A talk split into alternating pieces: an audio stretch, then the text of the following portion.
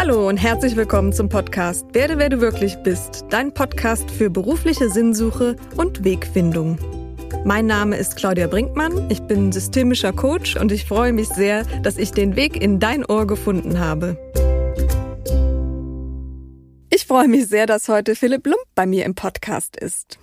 Philipp hat seinen Job als Ingenieur bei Bosch an den Nagel gehängt und lebt heute als freier Künstler, Musiker, Songwriter. Er ist sein eigener Manager und Labelchef. Du erfährst heute die Geschichte über Philipps Weg vom Konzernjob hin zur Musik, welche Hindernisse dabei überwunden werden wollten und wie das möglich war. Außerdem hat Philipp einen Herzenstipp für dich, wenn du auch überlegst, deinen Traum zu leben. Also viel Spaß bei dieser Folge. Ja, lieber Philipp, ich freue mich sehr, dass du hier bist. Ganz herzlich willkommen in meinem Podcast. Dankeschön, Claudia. Ich freue mich, hier zu sein. Philipp, du hast 2020 etwas gemacht, äh, vor dem sich vielleicht viele Menschen scheuen. Du hast nämlich deinen gut bezahlten Job bei einem süddeutschen Großkonzern. Ähm, vielleicht darf man sagen, es ist Bosch an den Nagel gehangen. Darf man sagen, ja. Musikerkarriere gestartet. Erstmal herzlichen Glückwunsch dazu. Dankeschön auch zu deinem Mut, dazu gehört ja jede Menge Mut. Und woher hattest du diesen Mut? Mm. Also im Laufe der Zeit hat sich bei mir eben immer mehr das Gefühl eingeschlichen, dass es das noch nicht gewesen sein kann. Also ich hatte einen relativ äh, typisch süddeutschen Werdegang hin zum, zum Entwicklungsingenieur. Und das war alles sehr logisch begründet, warum ich die Dinge getan habe. Und irgendwann, wie ich dann den Job ausgeführt habe, an dem Job selbst war äh, absolut nichts verkehrt und noch weniger an dem Arbeitgeber. Aber ähm, ich war da einfach fehl am Platz zu der Zeit auf jeden Fall. Und deswegen hat sich bei mir nach und nach einfach das Gefühl eingeschlichen, hey Philipp, das kann's noch nicht gewesen sein, so. Und irgendwann war das mehr so eine Notwendigkeit, als dass es wirklich, also aus meiner Sicht mehr eine Notwendigkeit, das zu tun, als dass es wirklich Mut war. Ich kann verstehen, dass das von außen so wirkt. Ähm, aber aus meiner Sicht der Dinge war das einfach mehr eine Notwendigkeit, da jetzt was dran zu ändern, weil ich einfach noch gerne mehr von meinem Leben hätte, als jetzt mit äh, damals dann 29, 30 festgeschrieben, schau Philipp, die nächsten 40 Jahre deines Lebens, die laufen jetzt halt so und so ab. Hat es sich so angefühlt, als hättest du gar keine Wahl? Aus meiner Sicht, ja, absolut. Aus meiner Sicht war es alternativlos. Okay. Mhm. Wenn ich den Schritt nicht gegangen wäre, dann wäre ich sehr, sehr unglücklich geworden mit der Zeit. Okay. Und um dem vorzubeugen, ähm, bist du eben diesen Weg gegangen. Aber deinen Weg generell, den fand ich sehr spannend. Und ähm, ja, weil du wenn ich das so sagen darf, aus einer, aus einer recht bürgerlichen Familie mhm. kommst ursprünglich, ähm, aufgewachsen in der Nähe von Heilbronn. Dein Vater äh, Polizist, ähm, deine Mutter Hausfrau und du hast dich zunächst einmal für eine Elektronikerausbildung entschieden ähm, und hast dann bei Südmilch, heute Campina, gearbeitet genau. ähm, als Elektroniker. Wie hat sich das angefühlt? Oder vielleicht auch zunächst, was hat sich so dazu gebracht, ähm, diese Ausbildung zu wählen und wie hat sich das dann angefühlt? Mhm. Also wie ich zu der Ausbildung gekommen bin, ist total simpel. Man hat einfach das genommen, was es gab. Man hat einfach damals, damals sagt man ja schon, so lange ist es nicht her, aber ähm, da war einfach der Informationsstand dann vor allem hier auf dem Land auch noch nicht so hoch. Was gibt's alles für Möglichkeiten? Da war das Internet noch nicht so groß etc. Und da hat man halt irgendwie ausgewählt von den Dingen, die es gab. Und was halt hier groß ist in Heilbronn, ist die Automobilindustrie oder generell die Industrie, sage ich mal. Und das sind halt Berufe wie äh, Mechaniker, Mechatroniker, Elektroniker. Die gibt's hier wie Sand am Meer, die sind gut bezahlt, die sind sicher. Und so, so wurde das dann halt auch von, von meinem Vater zum Beispiel gesagt, such dir was Gescheites, heißt es dann auf Schwäbisch. Und also nichts Kreatives oder so ich war als Kind sehr kreativ, alle meine drei Geschwister sind sehr kreativ und wir sind, wir wären alle vier mit Sicherheit sehr gut in kreativen Berufen aufgehoben gewesen, schon seit jeher. Äh, der eine hat's gemacht, der andere nicht. Ich habe es damals nicht gemacht und habe es später bereut. Zu dem Zeitpunkt aber war das halt einfach, äh, Realschule war vorbei. Ich habe direkt nach der Realschule nichts bekommen, musste dann also auf so eine äh, BVJ-artige Schule, also so ein Vorbereitungsjahr, weil man ja noch äh, schulpflichtig war.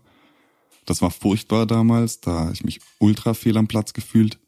Und dann hat man halt auf Teufel komm raus Bewerbungen rausgeschickt und hat halt, äh, hab damals dann eine bekommen und das war der Elektroniker und den habe ich dann gelernt. Und wie ich mich dort gefühlt habe, äh, einfach nur fehl am Platz, so von Tag eins. Und damals dachte ich halt, das ist das Spannende, wenn man da so zurückblickt.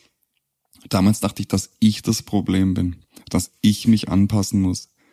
Ich bin da morgens rein und, und, und abends nachmittags raus und, und also so, es gab einen Kollegen, das war witzigerweise auch mein Nachbar, mit dem habe ich mich natürlich gut verstanden, aber mit all den anderen Azubi-Kollegen war das halt irgendwie nur so ein Koexistieren. Und mein mein äh, Ausbildungsmeister, der war cool. Ähm, und der hat dann, der hat uns immer unterstützt, wenn wir uns halt weiterentwickeln wollten, wenn wir mehr aus uns machen wollten. Und ich habe dann zufälligerweise ähm, mal an, an, einem Nachmittag kam einer von den von den äh, Studenten, die halt dort Praxissemester gemacht haben oder so runter. Das wusste ich ja damals gar nicht. Okay, was machen die da? Und für den musste ich dann so eine Platte bohren für so einen Schaltschrank. Und dann habe ich ihn gefragt, sag mal, was machst denn du eigentlich hier? So, was, was ist denn das? Du bist ja hier nicht einer von uns und du bist nicht festangestellt. Was machst denn du? Und dann hat er halt erklärt, dass es seine Bachelor-Thesis oder was das damals war, seine Diplomarbeit hier schreibt. Und dann hat er mir gesagt, ja, ich war auch mal einer von euch, ich habe auch mal eine Ausbildung gemacht. Und dann dachte ich so, hä, wie, man kann nach einer Ausbildung noch studieren. Für mich war immer entweder Abi, so was meine anderen Freunde gemacht haben, oder wir dann halt, die eine Ausbildung machen. Und dann habe ich das zum ersten Mal gelernt, dass das überhaupt geht. Okay, man kann da noch studieren. Und dann bin ich nach Hause, habe mich da informiert und dann, genau, wusste ich halt, okay, du kannst da noch eine Fachhochschulreife machen. Das wusste ich gar nicht im Vorhinein.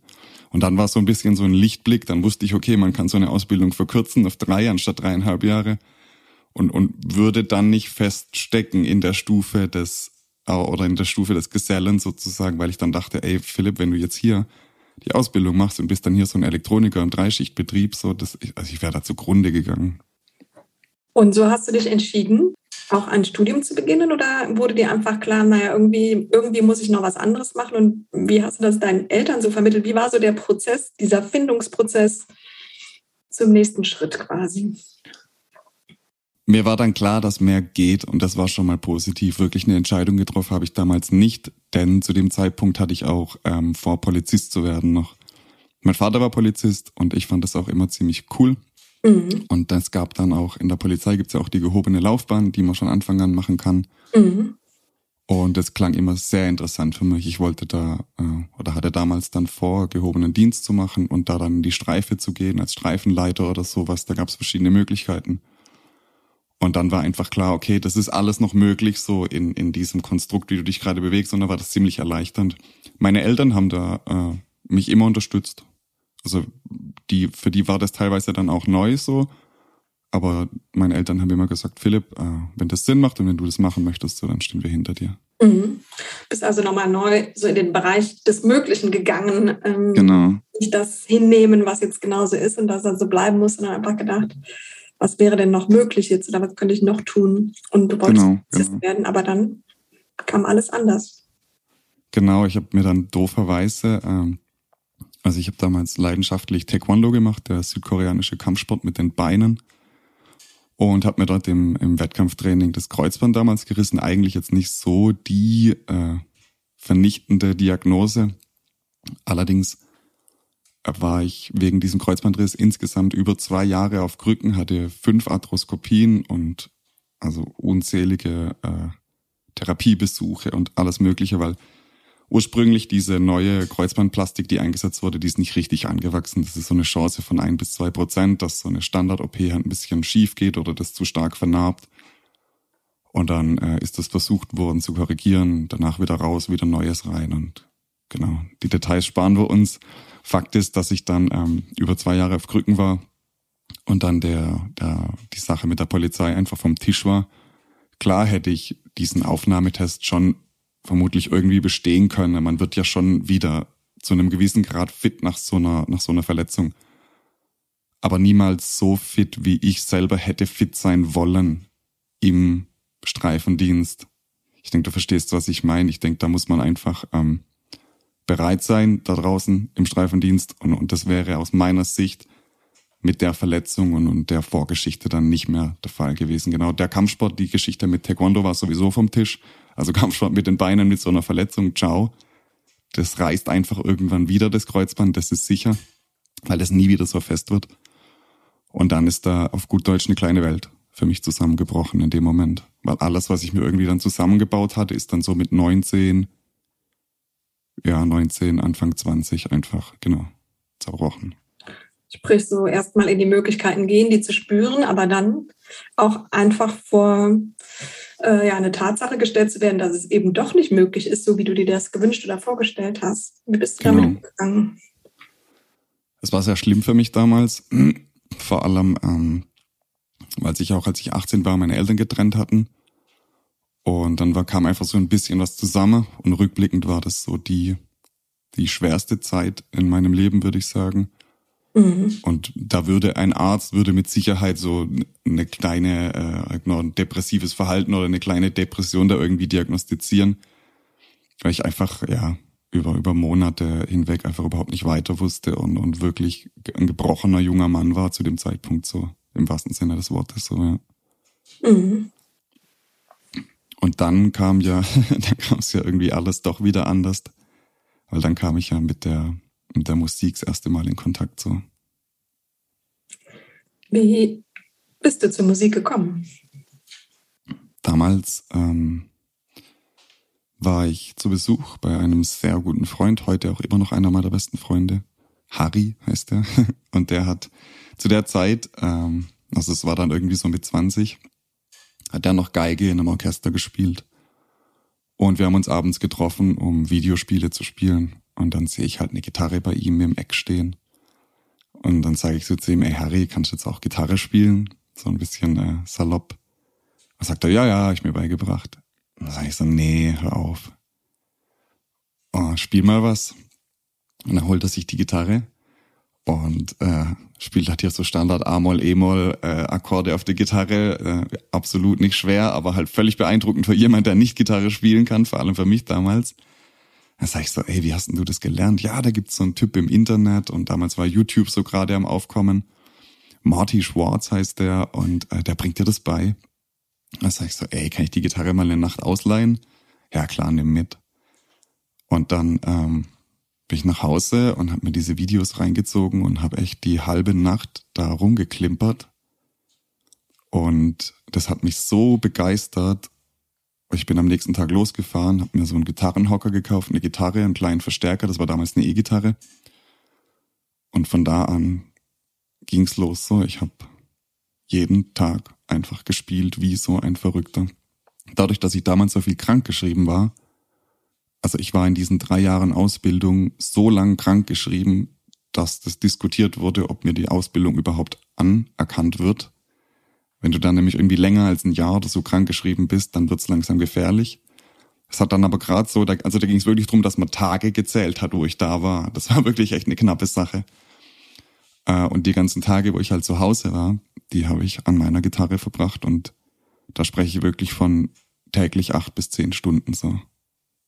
Ich kann gar nicht sagen, ich war da wie fanatisch dann drauf, weil das, ähm, das Spielen also das, das war ja nicht wirklich Spielen, das war ja Üben. So, das ist ja, das klingt ja furchtbar für Außenstehende, wenn jemand ein Instrument übt, so. Und am Anfang, äh, in den ersten zwei Jahren, ist es ja nur Üben. Aber für mir hat es so viel gegeben, weil das wie so eine Art Ventil war, wo diese ganze Energie, die ein, die ein, äh, äh, die so ein, ein junger Mann irgendwie so, so postpubertär, postpubertär noch so voll den Drive hat oder irgendwas tun will und ich bin sowieso so ein bisschen aktiverer Typ. Und dann konnte das die ganze Energie in irgendwas reinfließen so. Und in etwas Sinnvolles auch, nicht nur irgendwie in Videospiele oder so, was ich zu der Zeit natürlich auch viel gemacht habe, aber da gab es dann jetzt endlich was, wo, wo das irgendwie für mich so einen Sinn hatte und damals auch noch gar nicht mit der Absicht, das in irgendeiner Weise irgendwann mal professionell zu machen oder so, sondern das war nur für mich, es war mein Ventil, um auch so ein bisschen die, ähm, die, die ersten Lieder, die ich dann geübt habe und so, das war dann auch eher melancholische Lieder und so, um einfach so das so ein bisschen ja, dieses Leid da so rein zu kanalisieren in dieses Instrument. Ich kann das gar nicht richtig beschreiben, aber jeder hat ja mal so, ich nenne es mal so Emo-Phasen irgendwie. Und da konnte ich meine halt mit meiner Gitarre ausleben und habe dann da Nirvana gespielt und so und, und so. Das war schon cool und hat mir unheimlich viel Kraft gegeben, ja. Mhm. Also war die, also war diese Form des Übens, das Spielen mit der Gitarre, war das so für dich die Möglichkeit, erstmal deiner Energienkanal gegeben, die du ja hattest in, in ausreichender Form, aber auch vielleicht was Therapeutisches, auch vielleicht alles, all das zu verarbeiten, Absolut. was da passiert ist in der Zeit? Absolut. Ich denke, jeder Fachmann würde das irgendwie so betiteln, genau. Mhm. Okay.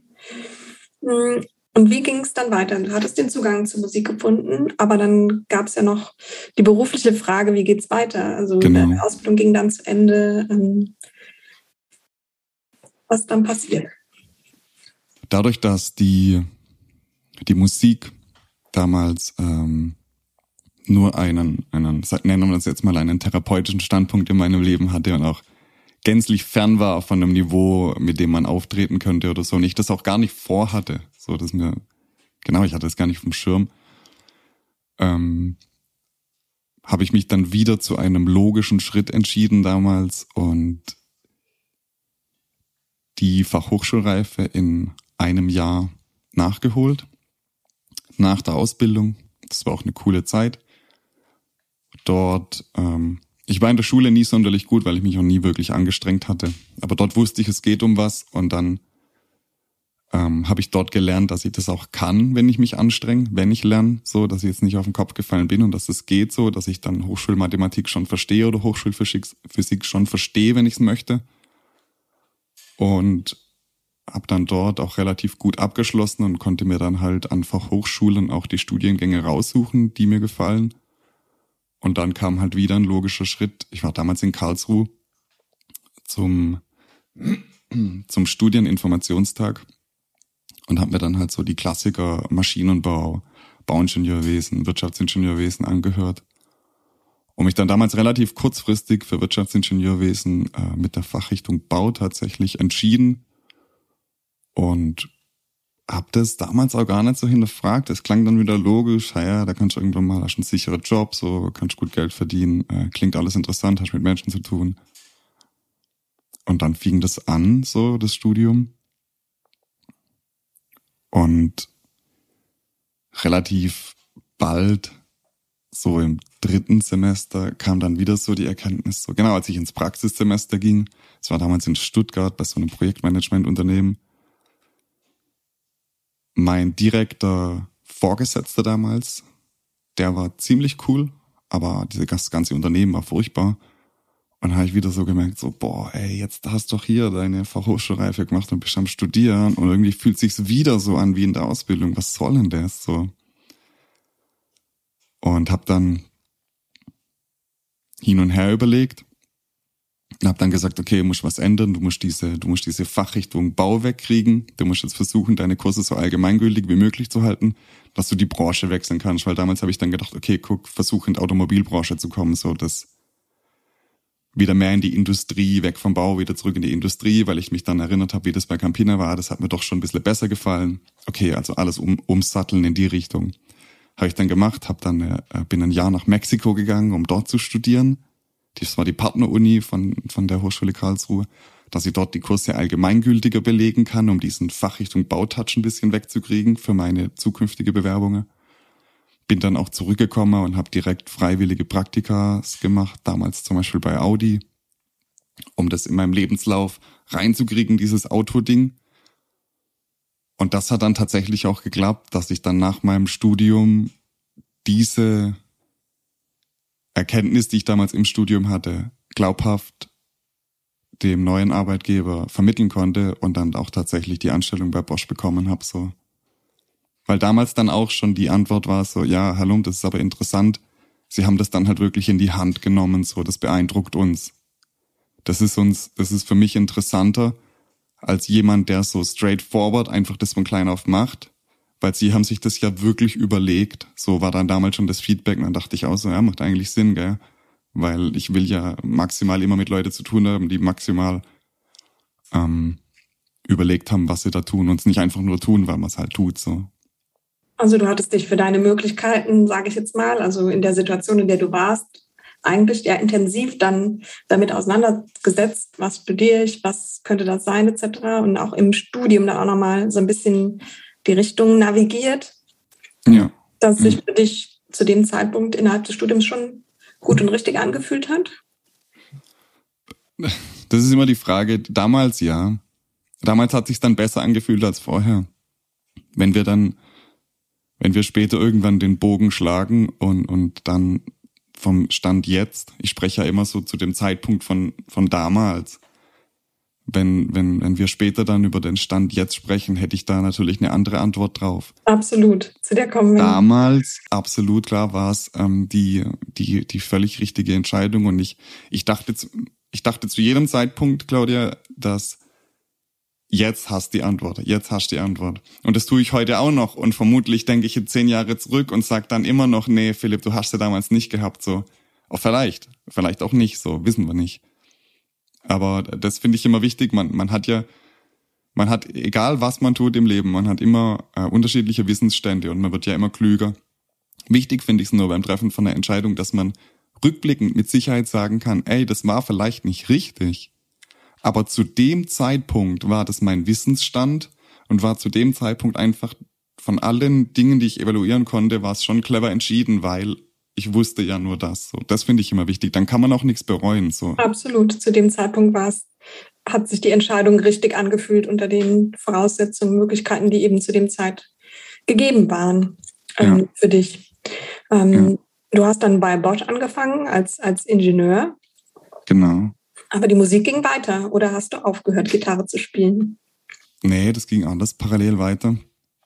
Wie ich dann, ähm, also im Studium selbst, hat sich das halt immer weiter ausgebaut. Ich habe mm, irgendwann fing es halt an, dass ich wirklich Lieder spielen konnte. Dann habe ich entdeckt, dass es mir Spaß macht, dazu zu singen. Dann war das am Anfang war das total melancholisch. Wie gesagt, ich habe dann Nirvana-Alben hoch und runter gespielt auf der Akustikgitarre. Ähm, und wie ich dann bei Bosch anfing, hatte ich auf einmal äh, Geld zur Verfügung. Das hatte ich bis dato nicht wirklich. Und dann dachte ich mir, hey, ähm, jetzt könnte ich ja mal Gesangsunterricht nehmen, so wäre doch mal spannend, so. Und bin damals dann über einen ehemaligen Schulfreund, der mittlerweile äh, an der Oper in Wuppertal singt, auf meine Gesangslehrerin gestoßen, weil ich wusste, dass der nicht singen konnte. Das war so witzig. Ich war ja mit ihm in der Klasse ich wusste, dass er nicht singen kann und ich wusste, er ja mittlerweile so Opernsänger. Also irgendwas muss die mit ihm gemacht haben, dass er jetzt heute singen kann. Dann habe ich zu ihm gesagt, hey Simon, ähm, hättest du mir da mal die Nummer? Und meinte so, ah, die ist völlig ausgebucht, immer lass mich da mal Kontakt aufnehmen zuerst. Dann hat er mir tatsächlich da einen Platz verschafft bei der Frau Regine Böhm, auch eine ehemalige Opernsängerin. Und ich weiß noch, wie ich da hingegangen bin mit meiner, mit meiner Gitarre und habe ein paar Cover mitgebracht und hat sie gesagt, ja, komm Philipp, sing mir doch mal was vor. Und dann habe ich ein paar Lieder vorgesungen, ein bisschen was von Nirvana, ein bisschen was von John Mayer damals. Und dann sagte sie zu mir, ja, äh, klingt ja, klingt ja ganz schön und so. Ich sehe, du machst das total gerne. Ähm, sehe da absolut Potenzial, aber wenn du zu mir in den Gesangsunterricht kommst, dann machst du zuerst drei Jahre lang eine klassische Gesangsausbildung. Das ist das Fundament für alles, was später kommen wird. Und habe ich gesagt, ja, du bist der Boss so, äh, machen wir, machen wir genau so. Und dann fing es an, dass ich da einmal die Woche Gesangsunterricht hatte. Das war dann so im Alter, ja, so 26, 26, also kurz nachdem ich dann angefangen habe zu arbeiten. 26, 27 war das dann. Quasi und parallel zu deiner Arbeit hast genau, du genau. eine Gesangsausbildung gemacht bei dieser Lehrerin. Genau. Die Arbeit hat mir eben halt die finanziellen Mittel ermöglicht, ganz klar. So. Davor musste ich äh, auch eine witzige Geschichte, äh, um mir in meinem Studium eine vernünftige Gitarre zu kaufen, habe ich meinen äh, Bausparvertrag aufgelöst damals. Das hat natürlich meinen schwäbischen Vater nicht sonderlich glücklich gestimmt. war ich damals äh, 1400 Euro Bausparvertrag aufgelöst, um mir für das Geld dann eine, eine gute Martin-Gitarre zu kaufen, mit der ich heute immer noch spiele. So. Also heute immer noch äh, mein Nummer eins Instrument. Ich habe auch im Prinzip nur sie, mit der ich auftrete, also die Gitarre. Äh, das war dann natürlich mit einem Ingenieursgehalt, dann war mehr möglich. So dann auch der Gesangsunterricht. Mhm ein, wichtiges Invest, wofür der Bausparvertrag dann herhalten musste, sozusagen. Genau, vermutlich wird, äh, vermutlich wird, wenn man das mal äh, rechnen würde, der Invest in die Gitarre wahrscheinlich irgendwann mehr wert sein als dieser Bausparvertrag, ziemlich sicher. wenn man es rein monetär betrachten würde, wie viel Geld die Gitarre dann schon eingespielt hat und einspielen wird, hat sich's wahrscheinlich gelohnt. Super. Wie schön. Mmh du bist weiter arbeiten gegangen, du hast dir mit dem Gehalt deine musikalische Ausbildung finanziert. Hattest du da schon so eine Absicht? Ich will das, will das mal mehr machen oder war das einfach so, es interessiert mich, es macht mir Freude, ich gehe dem nach? Ja, genau das. Es war immer noch die Neugier und die Freude daran. Um da eine Perspektive zu geben, ich habe, wenn ich zu Hause gespielt, beziehungsweise geübt, zu dem Zeitpunkt war es schon Spielen, ähm, wenn ich zu Hause geübt oder gespielt habe, habe ich das Fenster zugemacht und die Türen zugemacht, dass es niemand hört. So. Weil, weil es was, was war, was für mich war. Und ich musste, äh, ich musste auch sehr viel weinen beim Spieler. Es gab irgendwann mal einen Schlüsselmoment, wo ich, also man kennt es ja, dass einen Musik zum Weinen bringt. So wenn man es anhört. Mhm. Und irgendwann schafft man das als Musiker, dass man durch die Musik, die man selbst spielt, also wenn man weg vom Üben kommt, hin zum Spielen kommt und dann auch hin zu einem, zu einem emotionaleren Spielen, dann schafft man es irgendwann, sich durch seine eigene Musik zum Weinen zu bringen. Mhm. Und das ist auf eine, auf eine absurde Art und Weise etwas sehr Schönes mhm. Und was sehr Befreiendes auch. Und als das dann möglich war, wurde das halt noch intimer für mich und noch schwerer für mich, irgendwie das jetzt nach außen zu tragen oder so. Und noch wichtiger für mich dann, dass ich es wirklich ähm, nur für mich mache. Genau. Und deswegen war auch zu dem Zeitpunkt, als ich zu Regine, also meiner Gesangslehrerin, gegangen bin, keinerlei Absicht dahinter, das in irgendeiner Weise irgendwann mal professionell zu machen. Ja. Das war sie, die mich ja dahin gebracht hat am Ende sie hat irgendwann nach, na, so nach einem Jahr Unterricht, würde ich sagen, hat sie mal so beiläufig, und das weiß ich heute, dass es nicht beiläufig war, aber das hat sie damals so verpackt, so beiläufig erwähnt. Ach, übrigens, Philipp, äh, wir sind da in, in einer Woche, sind wir abends im Pub und da treten ein paar Schüler von mir auf. Komm doch auch vorbei mit deiner Gitarre und spiel doch mal was. Und im Nachhinein habe ich dann irgendwann erfahren, damit sie das eigentlich nur wegen mir gemacht hat damals. Dass ich da komme und das mal mache. Und das, dass sie hat mir da quasi so sehr emotional intelligent geholfen, ähm, diese Barrieren zu überwinden, das nach außen auch zu tragen. Denn ich hätte das allein nie gemacht. Ich, mir ist mal auf der Straße mein Nachbar, aber einer meiner Nachbarn, das war ja so ein Haus, was ähm, ja so ein mehrstöckiges Haushalt. Und dann hat man ja quasi einen Nachbar auf der gleichen Ebene. So, und, und der hatte da sein Arbeitszimmer hin zu meinem Dachfenster. Und er ist irgendwann mal auf der Straße zu mir gekommen und meinte, entschuldigen Sie, sind Sie derjenige, der, der immer Gitarre spielt und singt? Und ich schon knallrot geworden. Also ich so, äh, ja, kann sein. Und warum stört Sie? Meinte so, nee, nee, nee, es klingt total schön. Also machen Sie gerne da ab und zu auch mal das Fenster auf. So, also war so schlimm für mich in dem Moment, als er das angesprochen hat.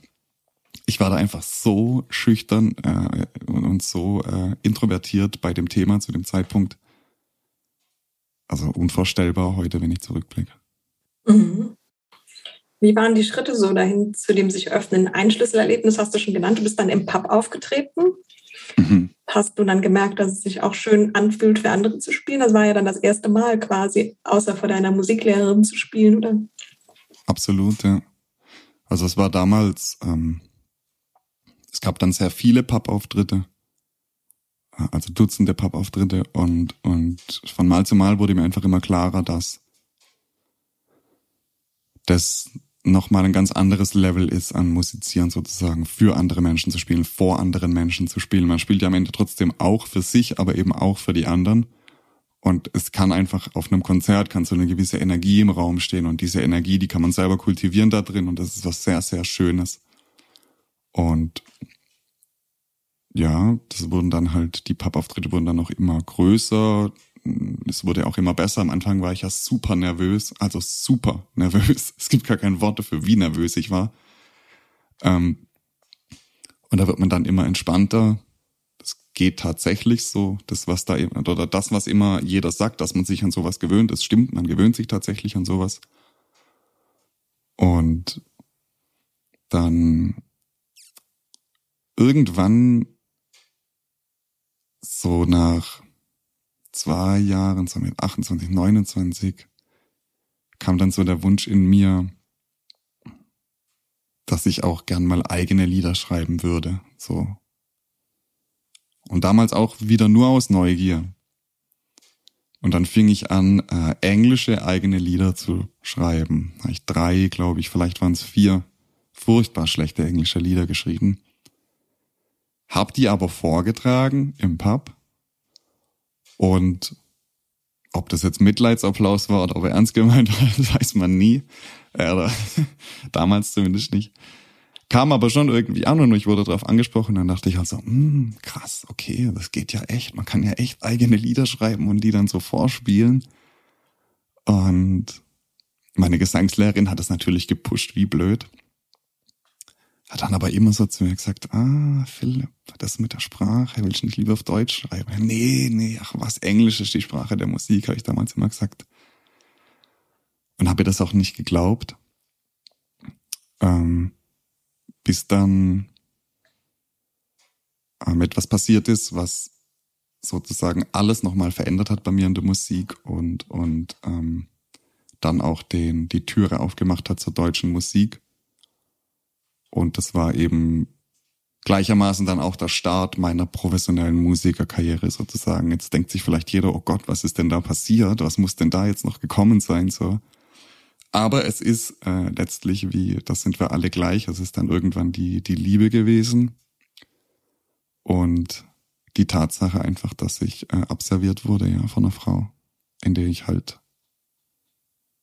äh, ich glaube, ich war noch nie so verknallt in eine Frau wie in sie damals. Und sie nicht in mich. Und deshalb äh, habe ich damals ein Lied geschrieben.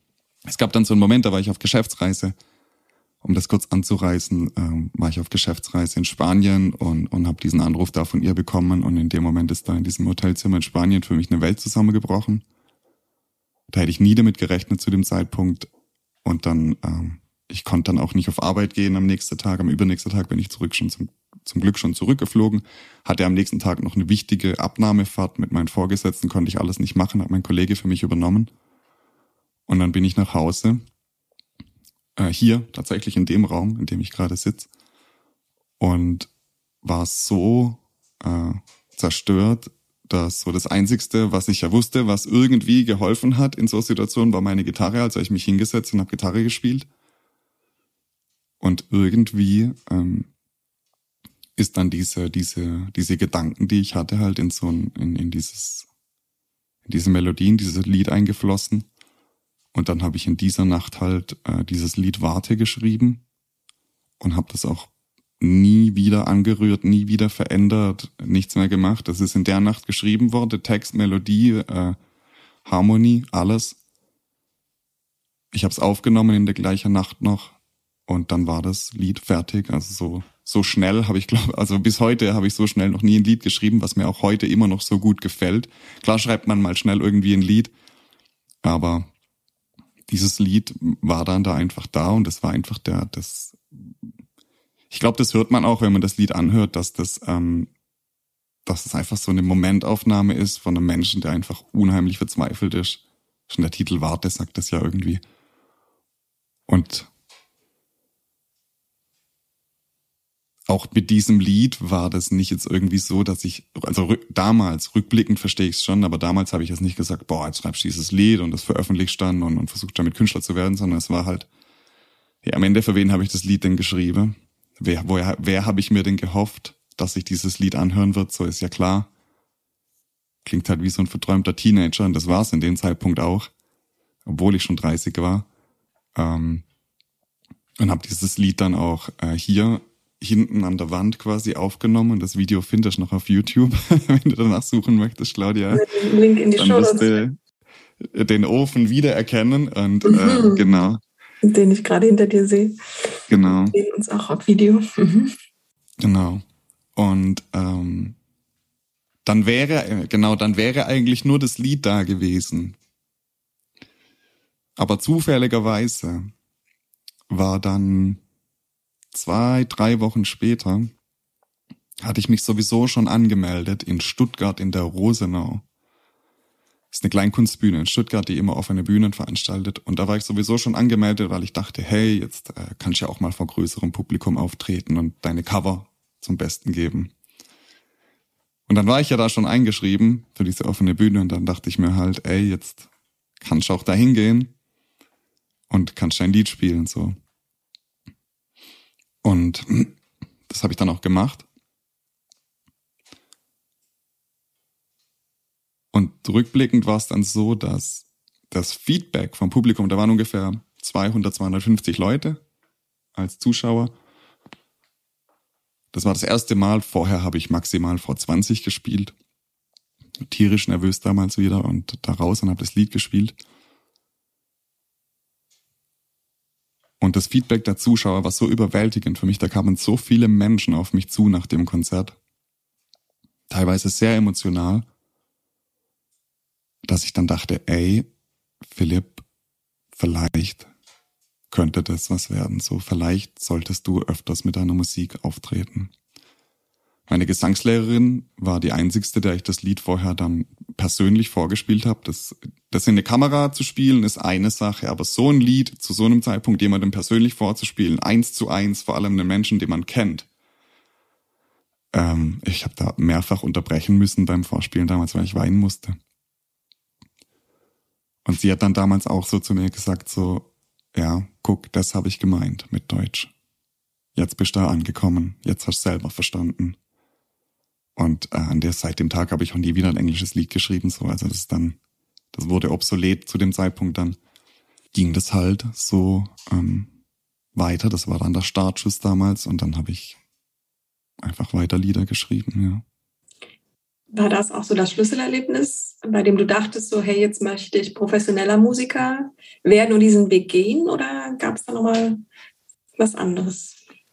Also dieser Auftritt damals in der Rosenau war auf jeden Fall der emotionale Trigger, der dann zu mir gesagt hat, jetzt will ich wissen, ob das nur eine einmalige Sache war oder ob ich das reproduzieren kann, solche Lieder zu schreiben. Ja. Und das impliziert dann auch, dass ich gesagt habe, jetzt ähm, so in diesem in dieser Albumdenke, so jetzt schreib doch einfach mal ein Album, so probier's doch einfach mal.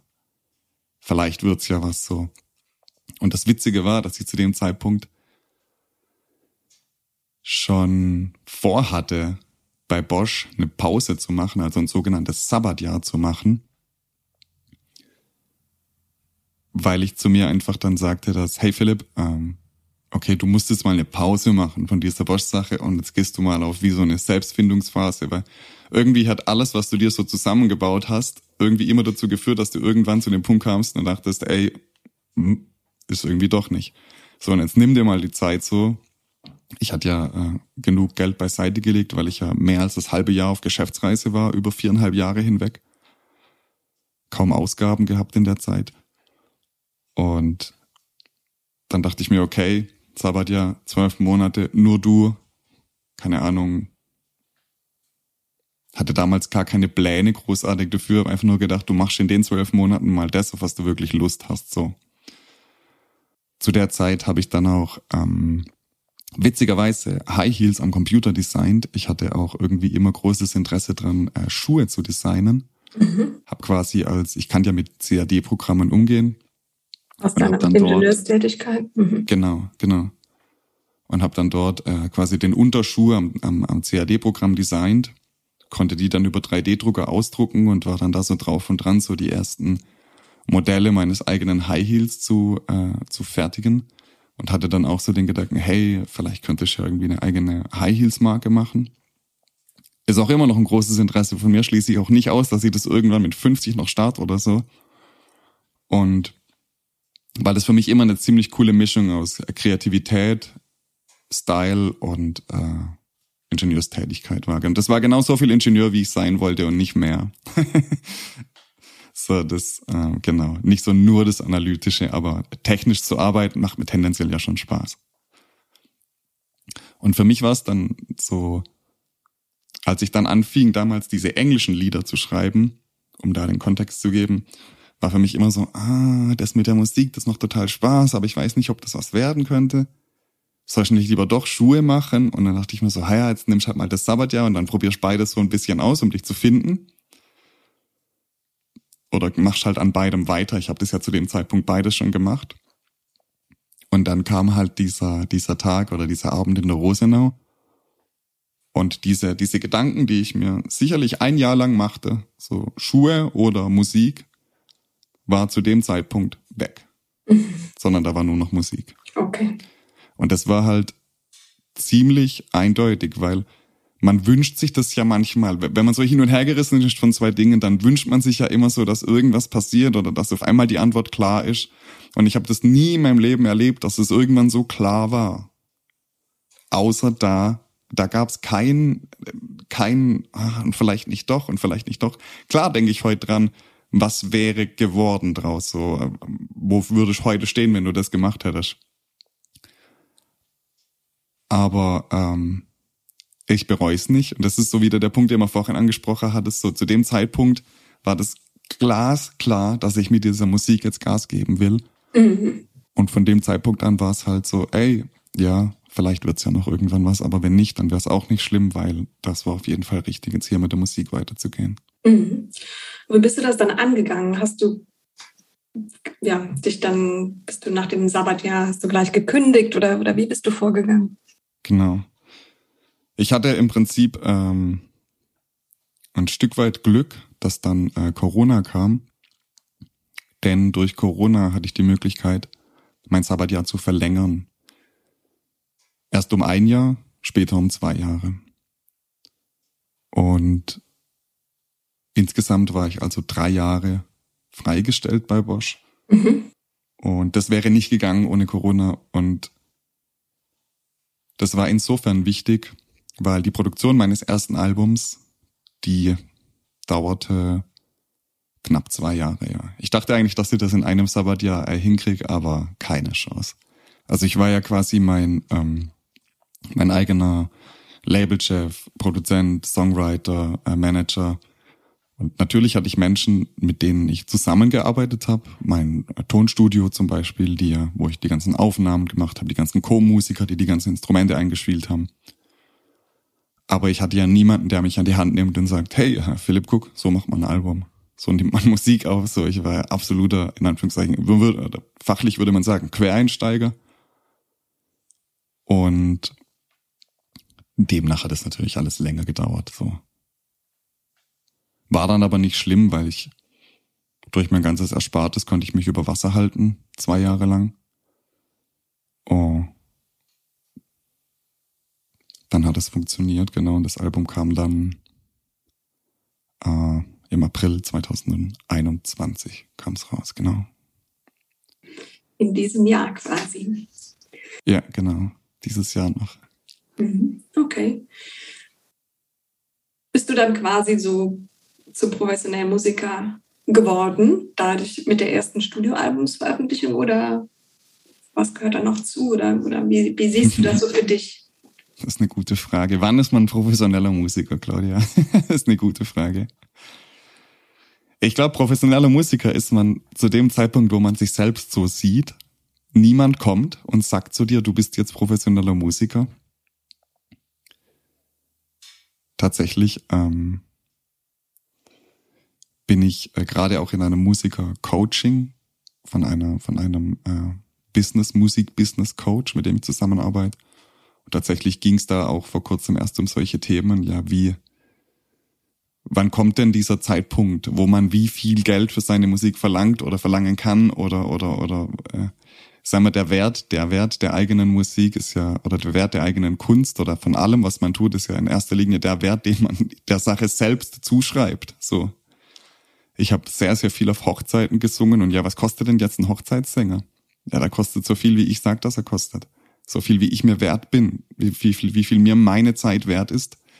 Und so ist es ja letztlich auch bei irgendwelchen äh, äh, Auftritten jetzt mit meiner Musik. Ich habe viele Anfragen für Wohnzimmerkonzerte, Sofakonzerte, das ist das, was ich auch am liebsten mache. Das ist etwas sehr Intimes, etwas sehr Privates für kleine Gruppen.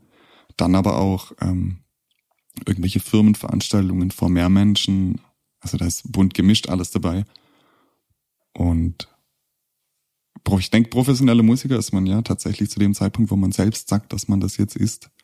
Und was dazu, was dazu gehört, ich denke, wenn man, also professioneller Musiker könnte man ja auch sein, man könnte ja auch professioneller Covermusiker sein. Von dem Zug mich, ich mich aber dann verabschiedet habe. Ich mache jetzt mittlerweile auch äh, sehr, sehr wenige Hochzeiten, nur eigentlich nur noch die Hochzeiten in meinem Freund, Freundesumfeld, weil ich mich auf meine Musik fokussieren möchte. Und wenn man von einem professionellen Musiker mit eigener Musik spricht, dann denke ich ab dem Zeitpunkt, wo man sein erstes eigenes Lied hat. ist man professioneller. Ja, ist man professioneller Musiker und dann gab es auch keinen Weg mehr zurück zu Bosch? Nein. Nein. Genau. Es hätte, es hätte einen Weg zurück zu Bosch gegeben, wenn nicht etwas anderes Interessantes passiert wäre, denn ähm, da brauche ich auch hier keine Lügen erzählen. Als Musiker verdient man nicht viel Geld und schon gar nicht in der Anfangsphase. Und sicherlich nicht genug, um sich über Wasser zu halten. Und ich würde auch jedem, jedem angehenden Musiker, das ist ein ganz wichtiger Punkt, jedem, der diesen Weg gehen möchte und die ersten Schritte gehen möchte, tunlichst raten, eine externe Einkommensquelle zu haben, neben der Musik.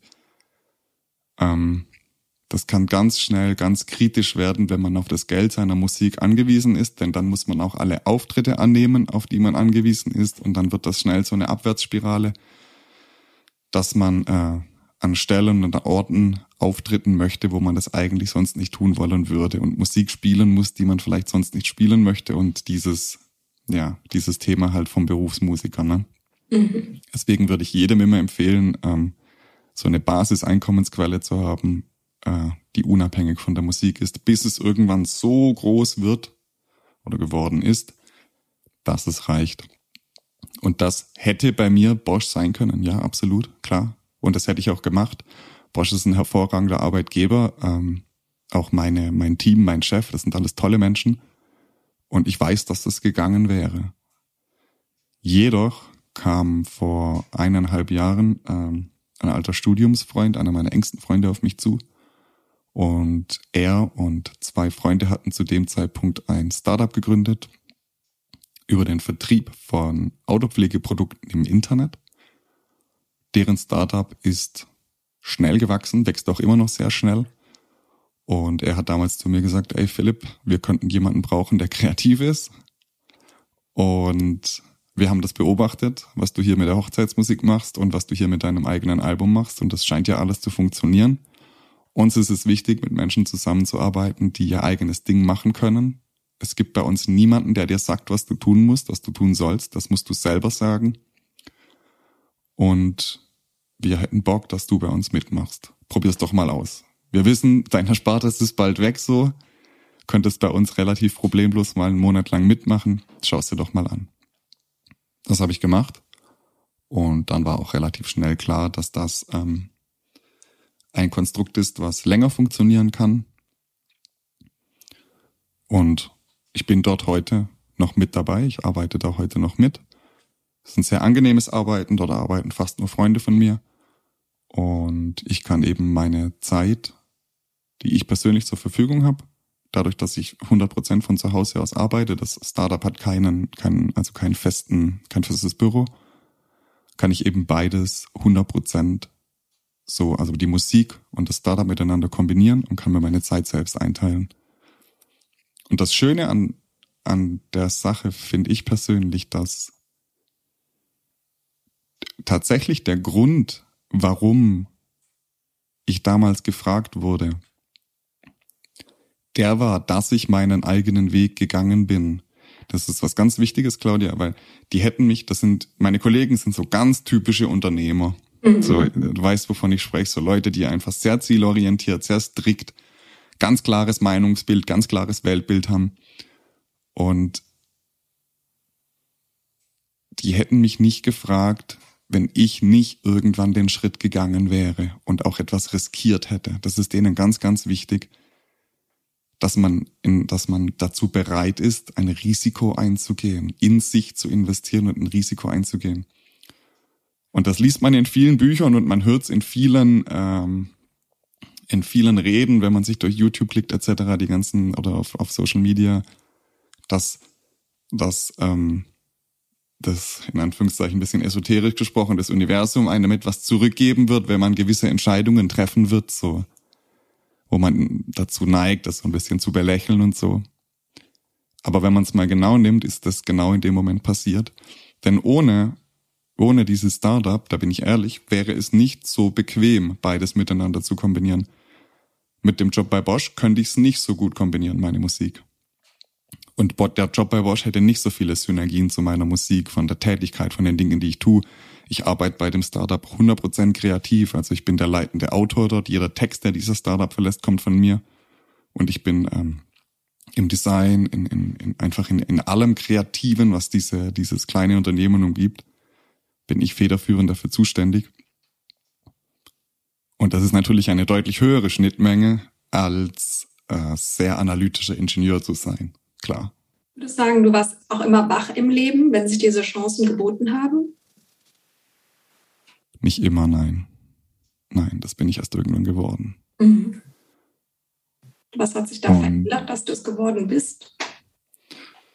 Ähm, tatsächlich muss ich den, den Kuchen, den muss ich ähm, einem oder dem Gründer, von dem ich gesprochen habe, von diesem Startup, den Kuchen muss ich ihm zuschreiben, denn er hat, er war schon immer sehr wach. Er war das von Person, von, von Natur aus oder ist es geworden. Er hat auch ein der hat auch in, in einem Industriebetrieb am Bodensee, hat er einen Meister gemacht und so und war auch total unglücklich.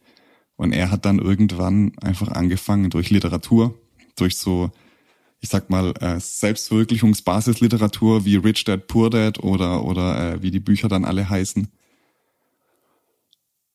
sich selbst über Bücher weitergebildet und das eben an seine Freunde weitergetragen. Und da bin ich ihm für den Rest meines Lebens dankbar, denn ich hätte solche Bücher nie gelesen. Ich hätte, ich habe überhaupt nicht gelesen, hätte solche Bücher nie gelesen, wenn er es nicht zu mir gebracht hätte. Und dann auch äh, ein bisschen tiefer rein Bücher wie Leben im Jetzt von Eckhart Tolle oder oder Richard Hawkins, hier ähm, Power vs. Force. Bücher einfach, wo meiner Meinung nach ähm, essentiell sind, um, um, um sich selbst zu verstehen und, und wie das hier alles funktioniert und was man selbst vom Leben erwarten kann und sollte. Ich habe sicher 50 bis 100 Bücher in der Richtung dann verschlungen und durch diese Literatur primär und dann durch den Austausch mit meinen Freunden, die das auch gemacht haben, wurde ich wacher, wie du es jetzt genannt hast, auf jeden Fall. Von Buch zu Buch, von Monat zu Monat, von Erlebnis, von Ereignis zu Ereignis. Was hast du daraus so für dich mitgenommen im Sinne von, worum geht es für dich in deinem Leben? Ziemlich prägend war dieses Buch von, oder ein Buch von einer australischen Palliativpflegerin, Fünf Dinge, die Menschen auf dem Sterbebett bereuen, kann ich jedem, der gerade zuhört, empfehlen, dieses Buch zu lesen oder zu hören. Ich höre Bücher, weil ich bin ein sehr schlechter Leser aber liegt ja auch nahe, als Musiker ein Audi, sag mal da, auditiver Mensch zu sein, zumindest ein für Audio empfänglicherer Mensch zu sein. Und dieses Buch, ähm, was eben Menschen nicht auf dem Sterbebett sagen, ist, hätte ich doch noch mehr Geld jetzt gerade und hätte ich doch noch mehr gearbeitet, sondern die sagen natürlich, ähm, ja, hätte ich mal das gemacht in meinem Leben, was ich wirklich gemacht hätte, oder hätte ich mal auf Deutsch gesagt drauf geschissen, was die anderen sagen, und ich finde, darum geht's auch, dass, dass am Ende interessiert sich niemand dafür, was wir tun, außer wir. So selbst unsere, unsere allerbesten Freunde und unsere Familienmitglieder wir bewerten das völlig über, wie viel sich andere mit uns auseinandersetzen und, und was andere über uns denken und, und hin und her so. Und dann versuchen wir es anderen Menschen gerecht zu machen und verstellen uns dadurch. Und, und am Ende schaden wir damit nur uns selbst. Ich finde, dass wir uns halt eben, ich finde, dass wir uns erlauben müssen zu leben.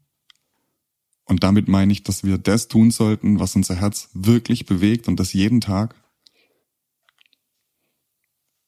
Wir haben nur dieses eine Leben und wenn wir, wenn wir im Einklang mit unserer natürlichen Person handeln, dann sind wir einfach ein viel, viel größerer Mehrwert für uns selbst, für die Menschen, die wir lieben und letztlich auch können diesen, können ein viel, viel größerer Mehrwert für die ganze Gesellschaft sein. Der Philipp als Ingenieur kann niemals so ein großer Mehrwert für sein Umfeld sein, wie der Musiker Philipp. Hm. Das ist sonnenklar. Mhm. Und für jeden Menschen von uns gibt es solche Alternativen, wie ich es jetzt gerade für mich äh, auf, aufgestellt habe. Die kenne ich nicht, aber ich bin sicher, dass es bei den meisten eine, eine viel interessantere Alternative gibt, die viel mehr im Einklang mit der Person dann steht. Und dann ist es ja logisch, dass diese Person für, für sich selbst und, und das Umfeld eine viel, viel größere Bereicherung wäre. Absolut. So, wie geht es dir heute mit, mit deiner Entscheidung, der Musik gefolgt zu sein? Wie fühlst du dich heute? Mm. Gute Frage. Tatsächlich würde ich sagen, dass ich zum ersten Mal in meinem, in meinem bewussten Erwachsenenleben wirklich ehrlich sagen kann, dass ich glücklich bin mit dem, was ich tue. Das war vorher immer so ein bisschen ein Akzeptieren und vielleicht teilweise auch ein Schönreden und, und ja, das ist ja logisch, das passt alles. Aber jetzt ist es wirklich so, dass wenn ich morgens aufwach und dann irgendwie denk, was diese Woche oder heute passiert, dass ich dann wirklich glücklich drüber bin oder wenn ich abends einschlafe, dass ich mir denk so, ja, das ist es. Und obwohl, und das obwohl ich nur einen Bruchteil von dem verdiene, was ich vorher verdient habe, obwohl ich ähm, nicht mehr das Auto fahre, was ich vorher gefahren bin, obwohl ich nicht mehr die Kleidung trage, die ich vorher mal getragen habe. Nichts von all den ähm, materialistischen Gütern ist, so wie es mal war, als ich mehr verdient hatte.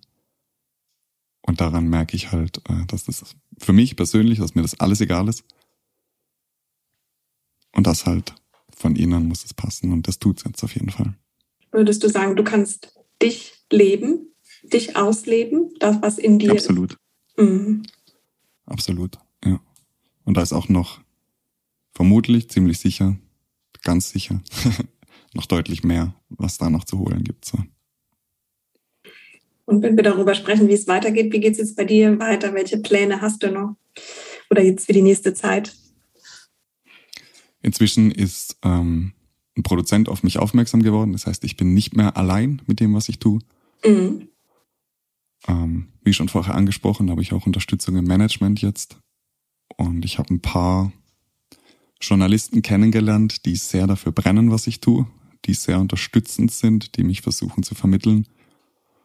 Und jetzt werden einfach zukünftig neue Releases mit meinem Produzenten kommen, einzelne Singles, die irgendwann wieder auf einer EP oder einem Album bündeln werden. Und wir greifen Radiostationen an, wir greifen jetzt alles an und ich werde alles, was in meiner Macht steht, dafür tun, um meine Musik nach außen zu tragen, um meine Botschaft nach außen zu tragen.